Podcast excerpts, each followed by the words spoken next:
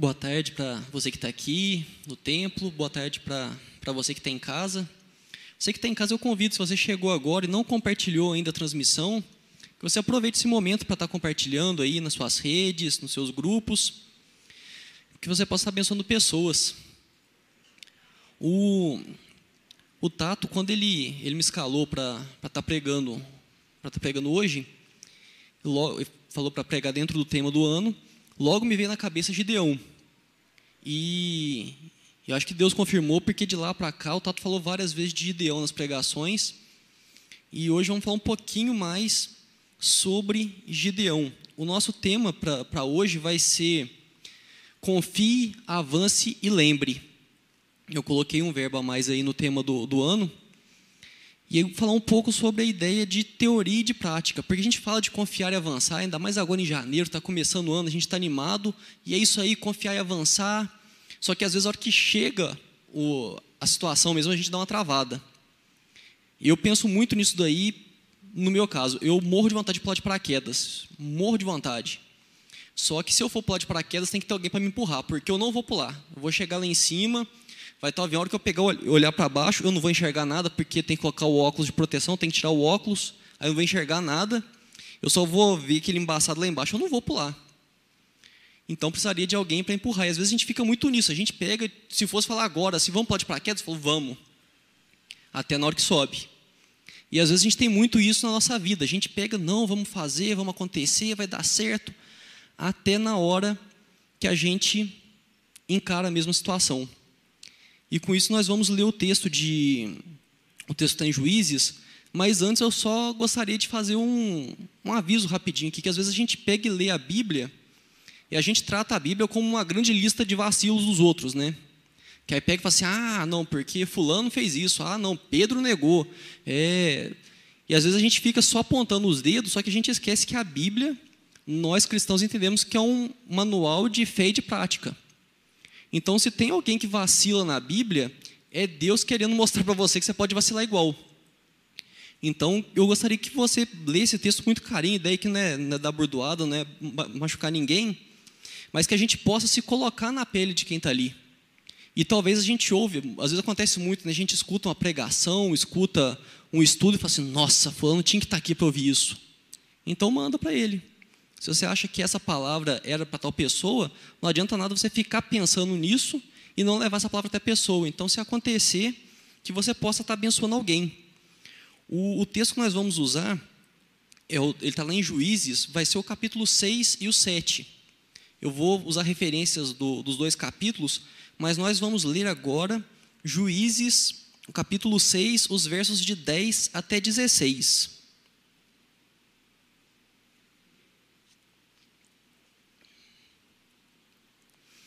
Juízes 6, de 10 até 16. Diz assim a palavra do nosso Senhor. E disse: Eu sou o Senhor vosso Deus, não temais os deuses dos amorreus, em cuja terra habitais, contudo não destes ouvidos à minha voz. Então veio o anjo do Senhor e assentou-se debaixo do carvalho que está em Ofra que pertencia a Joás, Abiesrita, e Gideão, seu filho, estava malhando trigo no lagar, para o pôr a salvo dos midianitas. Então o anjo do Senhor lhe apareceu e lhe disse: O Senhor é contigo, homem valente. Respondeu-lhe Gideão: Ai, Senhor meu, se o Senhor é conosco, por que nos sobreveio tudo isto? E que é feito de todas as maravilhas que nossos pais nos contaram, dizendo: não nos fez subir, não nos fez o Senhor subir do Egito, porém agora o Senhor nos desamparou e nos entregou nas mãos dos midianitas. Então se virou o Senhor para ele e disse: Vai nessa tua força e livre Israel da mão dos midianitas. Porventura não te enviei eu? E ele lhe disse: Ai, Senhor meu, com que livrarei Israel? Eis que a minha família é a mais pobre em Manassés, e eu o menor na casa de meu pai tornou-lhe o Senhor: Já que eu estou contigo, ferirás os midianitas como se fossem um só homem. Amém. Antes, só fazer algumas observações a respeito do texto. o livro de Juízes, ele está num, num período da Bíblia que teve ali, o, o pessoal andou no deserto, chegou na terra prometida, Josué pacifica ali, ele toma a terra, e aí o povo está morando já na terra prometida, só que não tem uma liderança fixa, não tem um rei, que vai ser levantado mais para frente. De tempo em tempo, Deus levanta o que eles chamam de juízes, que são pessoas que vão ser usadas por Deus para liderar o povo de Israel contra os invasores, o pessoal que fica ali perto. E Gideão é um desses juízes. E aqui o que, que aconteceu antes? O Israel estava sofrendo uma dominação do, de diversos povos ali de perto. Os povos vinham, chegavam, normalmente na época da colheita, vinha, tomava tudo, invadia e depois ia embora. Eram povo, povos nômades, né, que eles iam e iam embora. E aí, até um pouco para trás, aí, se você olhar, vai falar que, que eles fizeram um buraco em cavernas, essas coisas, para poder esconder do povo. Tipo, era comum. Sempre vinha o pessoal eles tinham que esconder. Vinha gente para invadir, eles saíam e escondiam. Era já comum, tanto que eles tinham já preparado esconderijos para poder fugir desse pessoal. E fala de camelo. Camelo era a grande invenção de guerra da época, né? era o tanque de guerra do, dali do tempo de juízes que o camelo dava uma mobilidade muito grande. O pessoal conseguia deslocar um, um, espaço maior para atacar e pegar de surpresa. E ali no verso 11 fala que ele estava malhando o trigo no lagar. Esse malhando do trigo no lagar, é, que normalmente malhar o trigo, eles colocam o trigo espalhado, e aí tem uma, uma ferramenta que é um, um cabo com uma corrente e um pedaço de, de pau na ponta, que eles batem no trigo para poder soltar as coisas, e normalmente faz isso no lugar aberto, porque à medida que vai soltando, o próprio vento vai espalhando a palha e facilita muito. E lagar era tipo uma casinha que usava para moer uva e azeitona. Então nenhuma pessoa, se tivesse opção, ia fazer um negócio desse no lugar pequeno. Josué estava fazendo ali porque ele estava escondido, para mostrar que ele estava amedrontado do, dos invasores, porque eles poderiam aparecer a qualquer momento. E o anjo do Senhor aqui é o próprio Deus. É Deus que se fez, né, se, que chamam de teofania, ele se fez ali uma presente, e o próprio Deus falou com ele, não foi um anjo qualquer, foi o próprio Deus que estava falando ali com Gideão. Mas agora vamos passar então a, a nossa aplicação desse texto, né? Falei um monte de coisa aqui, mas e daí? O primeiro ponto é confie. A gente está falando de confiar e avançar, mas confie. E por que, que a gente confia? Porque quem faz é Deus. No verso 16 diz: Já que eu estou contigo, ferirás os midianitas como se fossem um homem só. Deus não está falando que vai colocar ele na academia, que vai treinar ele, que vai fazer. Ele está falando que sou eu quem faço. E a gente tem essa confiança, porque quando a gente está ligado em Deus, a gente tem a confiança que quem faz é Ele. Ele manda a gente para fazer a obra, Ele coloca a gente, Ele nos dá o que a gente precisa para que seja feito, mas quem vai realizar a obra é o próprio Deus. Eu não sei se já aconteceu com você, você tem que fazer alguma coisa assim, você está meio inseguro, aí vem uma pessoa que realmente entende daquilo. Você vai talvez, sei lá, comprar um carro. Você nunca comprou um carro na vida, não sabe como é que compra carro, vai comprar um carro usado. Aí você está meio assim. Aí tem um amigo seu que é um mecânico que é excelente. Fala assim, não, eu vou com você lá. Eu vou dar uma olhada no carro, se tiver bom eu te falo. Aí você já, ufa. Quando vai alguém junto com a gente para fazer o que a gente precisa fazer, é muito mais fácil. E quando é o próprio Deus que está junto com a gente, que alívio que é esse de, do próprio Deus estar tá junto com a gente. E é por isso que vem a nossa confiança. Porque Deus, quando manda, Ele vai junto. Deus não vai chegar para você e falar assim, vai! E ficar para trás. Deus te manda e Ele vai junto com você. Ele te acompanha. E é por isso que a gente tem essa confiança em Deus. Que não é simplesmente pegou, uh, já era. E aí vem a outra lição desse, disso que é não se esconda atrás das suas limitações. Às vezes a gente dá muita desculpa para não fazer o que Deus pede que a gente faça. Aqui o, ele falou ah, que eu sou menor da, da menor dos mais pobres e tudo mais. E a gente, que desculpa que a gente usa para Deus? Qual a limitação que a gente oferece para Deus para não fazer o que Ele quer que a gente faça? para a gente dar uma desculpa para não confiar. A gente não fala que a gente não confia em Deus. A gente pega e fala assim: não, eu não confio em mim. Só que o que a gente falou agora há pouco? Quem faz é Deus. Se Ele te mandou, Ele vai te equipar com o que você precisa. Ele não vai te deixar sair louco, babando aí para fazer um negócio. Ele vai te dar tudo o que você precisa. É o que a gente vê aqui na história de Gideão, é justamente isso. Ele manda Gideão e tudo o que ele precisa, o próprio Deus fornece a ele. E às vezes a gente pega e fala assim: ah, não, porque eu não tenho condições. É lógico que, que a gente tem muitas limitações na vida, não estou falando que, que não existem, mas a gente tem que entender que quando Deus pede que a gente faça alguma coisa, Ele nos chama a fazer alguma coisa, Ele não vai ter problema com essas limitações. E a gente toma cuidado porque às vezes a gente usa essas limitações só de desculpinha, só de preguiça, que a gente não faça isso, que a gente possa confiar, porque Deus está junto com a gente. E quando a gente faz isso, a gente cai num problema muito grande que a gente foge do que Deus preparou para a gente. Não sei se já parou para pensar quantas coisas que você deixou de, de desfrutar na vida da presença de Deus, porque você ficou inventando, colocando limitações para o que Deus pode fazer. Que Deus te chama para alguma coisa e Ele fala assim: olha, eu quero fazer isso com você. Eu quero que você fale com determinada pessoa, eu quero que você converse com ela, eu quero que você traga aqui e você poderia viver um tempo, às vezes é um amigo seu, às vezes é um vizinho. Você poderia viver um tempo excelente com ela, às vezes no seu trabalho. Uma pessoa que você tem dificuldade com a pessoa para lidar com ela. E Deus está falando assim: ó, conversa com ela, conversa com ela, conversa com ela. Poderia transformar a tua vida. Porque quem já teve colega de trabalho chato sabe o que, que é.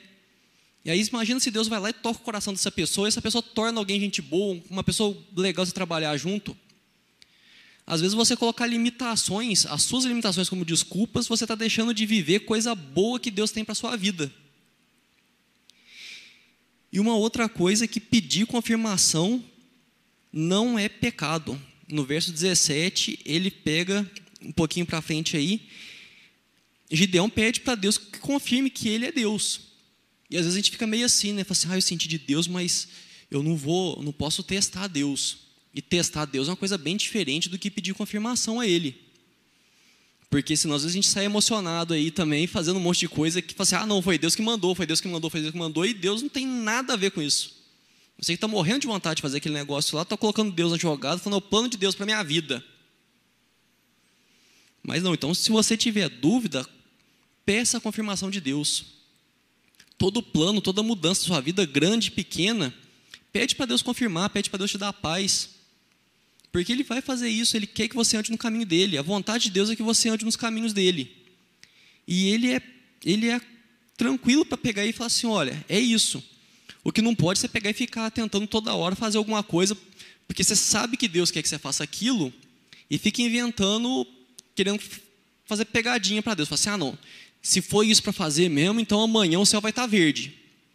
Não tem nada a ver com o Palmeiras ter ganhado dentro, porque eu nem sou palmeirense.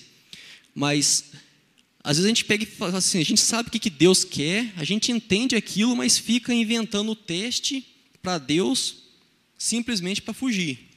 Então é muito diferente a gente pedir confirmação e tentar tapear Deus.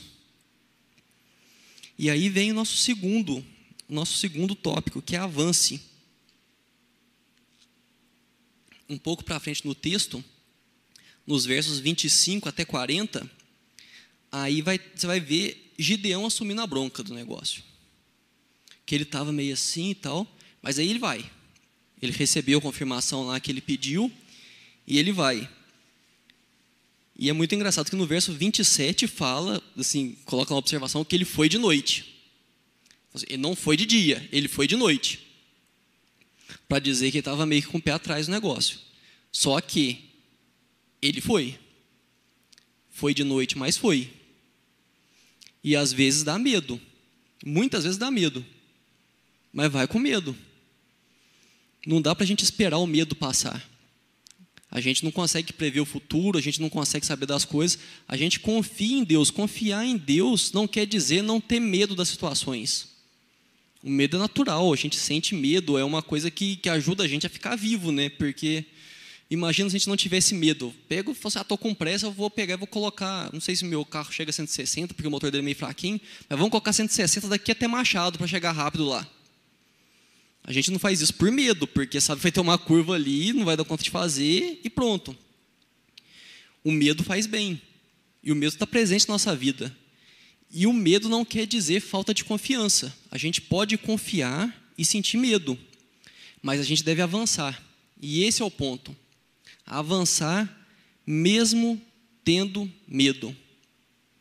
É confiar que Deus está do lado, que Deus vai fazer que as coisas deem certo. Romanos 8, 28 diz que todas as coisas cooperam para o bem daqueles que amam a Deus segundo o seu propósito. Se você está no propósito de Deus, você não tem por que ter medo das consequências. A gente tem medo que pode acontecer e tudo mais, mas é avançar. É avançar. E uma coisa que eu acho muito legal desse texto, que está no verso 31, que depois que, que Gideão assume a bronca, eu toda hora estou querendo chamar Gideão de Josué aqui. Se eu chamar ele de Josué alguma, alguma hora, vocês fazem de conta que eu falei Gideão e segue o jogo, beleza? Depois que Gideão assume a bronca lá e ele vai e faz que aqui é chamado para derrubar um altar lá do, de Baal, um povo começa a pegar e fala assim: Ah, você está louco, você não pode fazer isso. Aí o pai dele pega e fala, fala assim: Ué, vocês estão falando o que aí? Se Baal é Deus mesmo, por que, que tem que ficar vocês brigando por ele? Se ele é Deus mesmo, ele que vem fazer aqui, ué. E isso é muito legal, porque quando a gente confia e a gente avança, nós ajudamos outras pessoas a confiar. Quando a gente avança, outras pessoas conseguem confiar com mais facilidade. Quando você avança, Deus te usa para gerar confiança em pessoas. Você que é pai, quando seu filho te vê avançando em Cristo, ele vai ter mais facilidade para confiar em Deus. Você, filho, quando seu pai te vê avançando, ele vai ter mais facilidade para confiar em Deus. Você que é líder de célula, se o teu liderado te vê avançando, ele vai ter mais facilidade para confiar. Você que é membro de célula, se o teu líder vê avançando, ele vai ter mais facilidade para confiar. Então, quando a gente está avançando, além do propósito que Deus colocou para a gente para avançar, Ele nos usa ainda de outra forma, que é facilitar outras pessoas a confiar. A pessoa, às vezes, ela está ali com medo, fala assim, mas será que vai dar certo? Será que vai dar certo? Ela pega e vê Deus agindo na tua vida, ela vê você avançando ali com confiança, e aí ele pega e fala assim: ó, se Deus faz isso na vida dele, ele pode fazer na minha também. Então, seja abençoado avançando e abençoe enquanto você avança. parou para pensar quantas pessoas que o teu testemunho de estar avançando com confiança em Deus podem ser tocadas com isso? Não só na caminhada com Cristo, mas até para gerar, para gerar salva, salvação. O Espírito Santo pegar e tocar a pessoa e falar assim: olha, quando você anda com Deus, é isso que acontece na tua vida. Você acha que a tua vida está ruim e a do teu amigo ele está boa, por quê? Porque ele confia. Então, avance, não só porque Deus mandou você avançar, mas porque pessoas podem ser abençoadas com o seu avanço. E aí o verso 36, continue a avançar. Porque depois que faz isso, Gideão pega e fala, fala assim, ó, então é para matar a galera lá? É para pegar e, e liberar o Israel dos, dos invasores? Então vamos. Que às vezes a gente pega, avança, pega, a gente fica muito contente, fala assim, nossa, deu certo, beleza, tá bom. E para de avançar. Deus tem muita coisa para frente. A gente tem que avançar e continuar avançando. A obra de Deus não tem limite. Né? Fala que, que os campos estão brancos são poucos trabalhadores. Então, serviço tem. Lugar para avançar tem muito. O que às vezes a gente para. Então, se você pegou, avançou, você chegou num ponto e falou assim: olha, eu acho que eu consegui fazer o que Deus queria que eu fizesse. Olha para Deus e pergunta para ele assim: que mais? Porque ele tem mais. É certeza que ele tem mais. Porque tem muito que ser feito. Mas não descansa, continue avançando, porque quanto mais a gente avança, mais a gente vai ver. E voltando lá, quanto mais a gente avança, mais nós vamos conseguir impactar vidas de pessoas que estão próximas da gente, pessoas que estão sedentas de salvação. E por fim, confie e avance mesmo com medo, que aí no 37 até o 39, ele pede mais confirmação, né? Que aí ele coloca a lã fala assim: ah, eu quero que a lã fique molhada e ao redor ficar seco. Aí pega, chega outro dia, olha, encheu uma taça, né? Apertou o chumaço de lã lá, encheu uma taça, aí pegou, parou falou assim: tá, só para ter certeza, então vamos fazer o contrário. Agora eu quero tudo molhado menos a lã. Aí ele chegou e estava Eu lembro que a primeira vez que eu li esse texto, eu falei assim: nossa, meu cara é muito abusado, né? Porque pegou, foi, viu o negócio ali, só podia ser o que ele tinha falado. E aí depois de um tempo eu me peguei fazendo a mesma coisa, que eu estava pedindo confirmação de Deus para o negócio, eu falei assim, Deus, se foi isso mesmo que o Senhor, o senhor deseja para a minha vida, faz desse jeito. Aí chegou, passou um pouquinho, ele fez. Falei, Deus, pode ter sido coincidência? Então, só para garantir, e pedir mais um para ele. Acho que eu cheguei a pedir três até. E é por isso que eu faço, que a gente fica apontando para o texto, assim, falando que o texto está falando dos outros, e às vezes a gente faz muito pior, né? assim, muito mais só que é para mostrar para a gente que Deus ele é misericordioso, que Deus tem compaixão de nós, Ele entende a nossa limitação, entende o nosso medo, e Ele confirma, porque Ele poderia chegar na segunda vez que ele pega e fala assim, oh, então beleza, agora eu vou fazer o contrário. Eu falo assim, não vou fazer. Você já viu aí, pega e vai. Falei para você ir, é para ir. Deus poderia ter feito isso, Ele é Deus. Mas aí a gente vê o carinho de Deus, a compreensão dele com a nossa limitação. Ele vai e fala assim, não, beleza, é desse jeito que você quer que eu confirme, eu faço. Eu faço porque está nas entrelinhas. Não entendo a tua dificuldade, eu entendo o teu medo. Mas, depois disso, ele foi com medo. Foi mesmo sentindo medo. E aí venha o terceiro ponto, que é lembrar. Que é esse que eu coloquei por minha conta, né? que não está no tema do ano. Mas é que é muito importante a gente lembrar. Porque lembrar ajuda a confiar. Às vezes a gente pega, avança, acontece alguma coisa, a gente toma pancada, toma pancada, toma pancada, e a gente dá aquela riada de bateria. A gente sente dificuldade para confiar, a gente não consegue avançar porque não confia. E às vezes é hora de lembrar. Lembrar o que é que Deus fez. E aí, no capítulo 7, ele vai falar da batalha dos preparativos que, que teve contra os invasores. E eu acho muito legal no, no, nos versos 2 e 3 do capítulo 7, que Deus pega e fala para José, fala assim, ó, muita gente aí, manda a galera embora.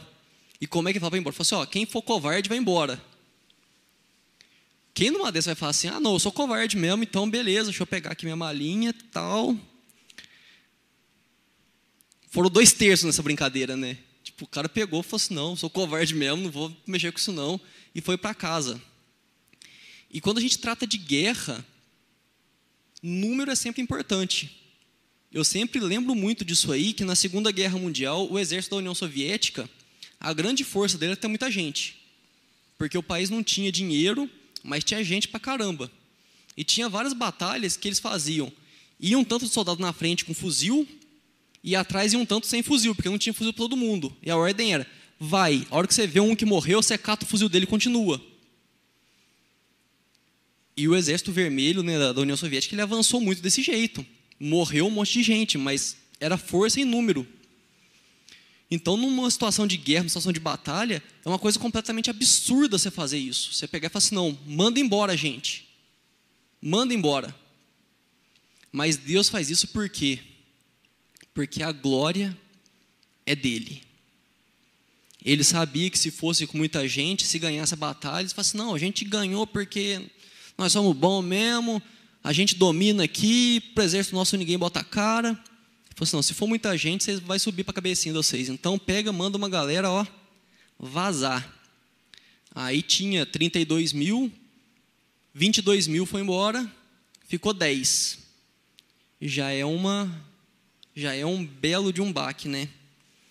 Mas aí pegou e falou assim, não, tá muito ainda, tá muito. E aí ele faz o processo seletivo.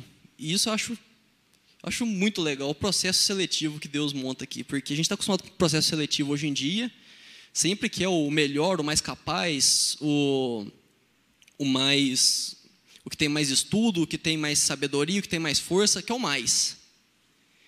E aí o processo seletivo de Deus, como é que é? Vamos ver como é que esse povo bebe água. Gente, como que o povo bebe água? Imagina só, você pega, você vai fazer um. abrir uma vaga de emprego, você vai lá trabalhar, aí pega, você manda o currículo lá, bonitinho, coloca tal, aí vai lá, faz entrevista e tudo mais, aí fica uma pessoa vendo no bebedouro ali. Fala assim, ó, vamos ver como é que a pessoa bebe água. Quem beber água do jeito que eu quero, que eu vou contratar. É muito absurdo a gente pensar desse jeito. Mas Deus fez por quê? É Ele quem faz. Alguns autores pegam e tentam explicar que fala assim, ah não, porque ele colocou isso daí, porque se quem ajoelhasse era por causa disso, que era por causa daquilo outro. Eu acho arriscado demais você pegar e tentar colocar uma coisa na Bíblia que não está escrita ali. Então acho que o mais seguro é entender que foi realmente aleatório, que Deus colocou um negócio aleatório ali e falou assim, ó, os que foram daquele jeito, Deus já sabia de tudo, já estavam os 300 ali escolhidos, vão ser esses. Por quê? Porque foi os que eu escolhi. E eu fiquei bem contente com isso daí, porque eu tenho um pequeno problema com esse negócio de, de processo seletivo. Porque eu não sei com mulher como é que é, mas para homem tem um negócio traumático quando você, você é moleque, que é ser o último a ser escolhido na educação física. Eu sempre fui, eu sou muito ruim em esportes, pode ser uma surpresa para alguns aqui. Eu sou péssimo em esportes. E na educação física lá do, da minha escola era praticamente só futebol, que eu sou especialmente ruim. Então eu sempre era o último a ser escolhido. Eu estou vendo para a cara que tem alguns também que era o último a ser escolhido aí, né? Não estou sozinho, que bom. Mas Deus não importa. Para o time de Deus não importa, porque eu era o último a ser escolhido lá no time porque era ruim. E eu não culpo ninguém de me deixar por último, não. Eu também deixaria se eu fosse eles. Mas Deus não, não esquenta a cabeça com isso. Isso é muito maravilhoso. Efésios 1:4 diz que antes da fundação do mundo, Deus nos escolheu nele para sermos santos e irrepreensíveis diante dele. É antes da fundação do mundo, faz tempo. Não é quando você nasceu lá, quando fez ultrassom, antes da fundação do mundo você estava escolhido. E não não queria saber se você sabia jogar bola, se não sabia jogar bola, se você sabia falar bem, se você não sabia falar bem, se você era gente boa, se você era simpaticão com a turma aí, se não era. Não, ele te escolheu. Ele simplesmente te escolheu. E isso é uma coisa que a gente tem para lembrar.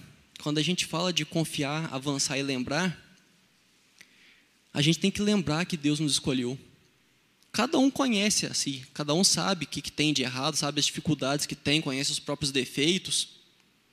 E apesar de tudo isso, Deus escolheu. Se você entende que, que você dependia de Jesus para te salvar, que você cometia pecado, que você estava afastado de Deus, mas Ele pagou um preço na cruz para te puxar de volta para Ele, você pode ter a, a tranquilidade que Ele escolheu. Você está no time de Deus. Você está no time de Deus. E quando a gente pensa isso, que Deus nos escolheu, independente, independente do que a gente fez, já facilita bem para a gente confiar de novo. Porque pensa num Deus todo-poderoso que criou tudo e apesar dos pesares escolheu você. E apesar dos pesares, das mancadas que você deu na sua vida toda, ele se dispôs a ser homem, se fazer homem ter uma morte humilhante para estar tá junto com você. Ajuda bem a gente confiar nesse Deus, saber que Ele está do nosso lado, saber que Ele vai estar tá acompanhando a gente. Quando a gente estiver avançando, se a gente der uma olhadinha para o lado assim, Ele vai estar tá junto ali. Se a gente precisar de alguma coisa, Ele vai estar lá para fornecer para a gente aquilo que a gente precisa, para poder fazer o que Ele chamou a gente para fazer. E quantas outras coisas que a gente tem para lembrar? Quantas outras coisas que nós temos para poder dizer para para poder dizer para nós mesmos muitas vezes, né? Que às vezes a gente cansa. Porque cansar cansa. Às vezes a gente avança, avança, avança, avança, avança, chega uma hora e fala assim, não. Não dá mais. E aí é lembrar, lembrar do quanto que a gente avançou, lembrar do que a gente conseguiu avançar sem imaginar que a gente poderia avançar. quanto que Deus fez, quanto Deus tem para fazer. Então, eu gostaria de concluir para te dizer, primeiramente, que confie. O louvor, se quiser vir aqui à frente, que já está no finalzinho, que você confie em Deus. Você confia, às vezes confia quando não faz sentido, confia quando você acha que você é inadequado, confia quando você acha que é demais para você, mas confie. Que também que você avance. Que você não deixe as circunstâncias te segurar. Que às vezes você está lá e fala assim, não, vou avançar, mas nossa, está muito difícil. Lembra, lembra da confiança, lembra do que Deus te chamou para fazer, lembra do que Ele já fez. E aí lembrar. Você lembrar do que é que Deus já fez, lembrar do que é que Deus tem para a sua vida. Lembrar da sua salvação. Lembrar que foi pago um preço muito alto para que você possa se relacionar com Deus. Que você possa estar junto dEle. Eu gostaria de convidar os irmãos a se levantarem.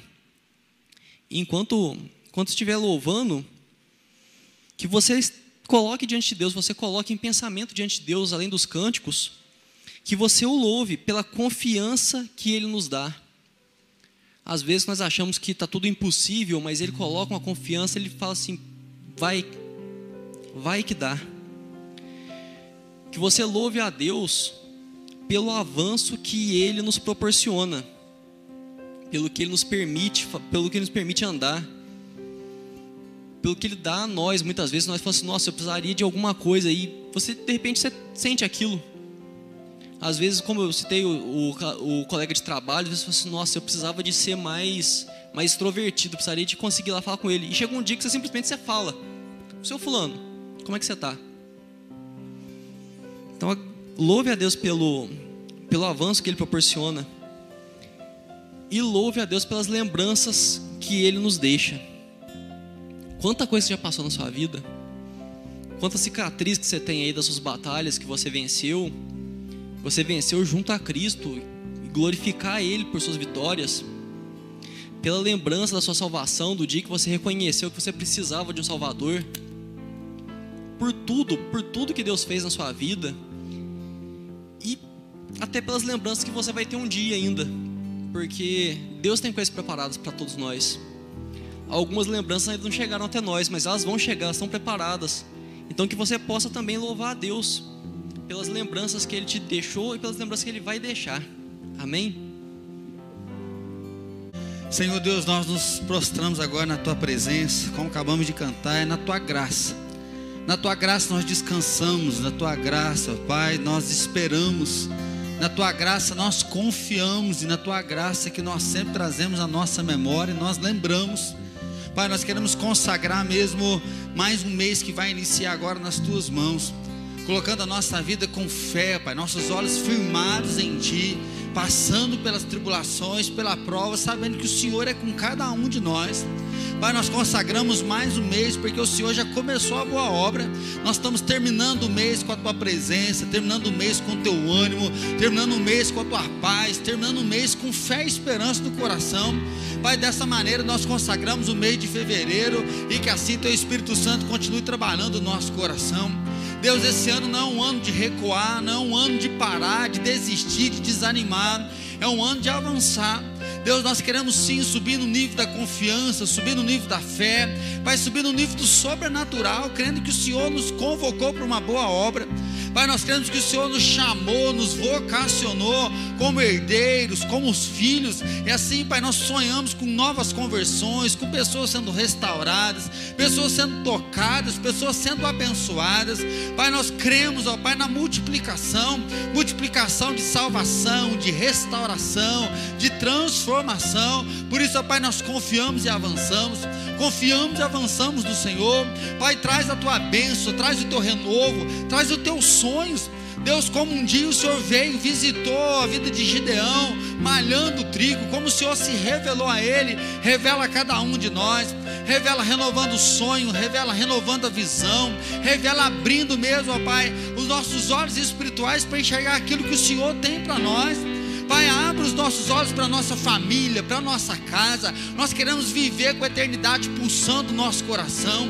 Pai, nós queremos viver enxergando o sobrenatural e avançando, sabendo que o Senhor vem ao nosso encontro, que o Senhor vem glorioso, glorificado nos encontrar e um dia nós estaremos contigo na eternidade. E enquanto esse dia não chega aqui, nós confiamos e avançamos e nós lembramos que o Senhor é por nós e assim nós descansamos descansamos que o teu é o poder, descansamos que tu é a glória, tu é a majestade, descansamos porque o Senhor é o dono da obra, nós somos os cooperadores, descansamos, ó Deus, porque os seus amados o Senhor dá enquanto a gente dorme, o Senhor trabalha, o Senhor não dormita, Pai, nessa esperança, Pai, nós consagramos esse novo mês, consagramos essa primeira semana, Pai, ser de forma especial com os estudantes, ó Pai, aqueles que já vão voltar online, aqueles que estão esperando aí o presencial, ó Pai, ser com aqueles estudantes que não estão tendo nem direito de estudar, Pai, ser com aqueles universitários que estão loucos para voltar, para terminar os seus cursos, ó Pai, mas eles estão amarrados, estão presos em casa. Ó Deus, ser com aquele que fez o Enem, está doidinho para começar a faculdade, começar um curso mas às vezes nem a resposta recebeu ainda, está travado. Senhor, que seja um mês de abrir novas portas, Pai, que seja um mês de recomeço, seja um mês da tua restauração, seja um mês da tua palavra mesmo, Pai, para cada um de nós. E assim, Deus, abençoa as nossas noites, que sejam noites de paz, sejam noites de descanso, e abençoa a nossa família, Pai, que seja mesmo, Pai, um mês de deleite na tua presença, de paz na tua presença. E assim, Pai, que a graça maravilhosa de Jesus Cristo, Senhor e Salvador nosso, o amor do Pai Todo-Poderoso e capaz do Espírito Santo, seja derramado sobre cada um de nós e sobre todos os nossos irmãos que estão espalhados na face da terra hoje e para todos sempre. Amém, Senhor.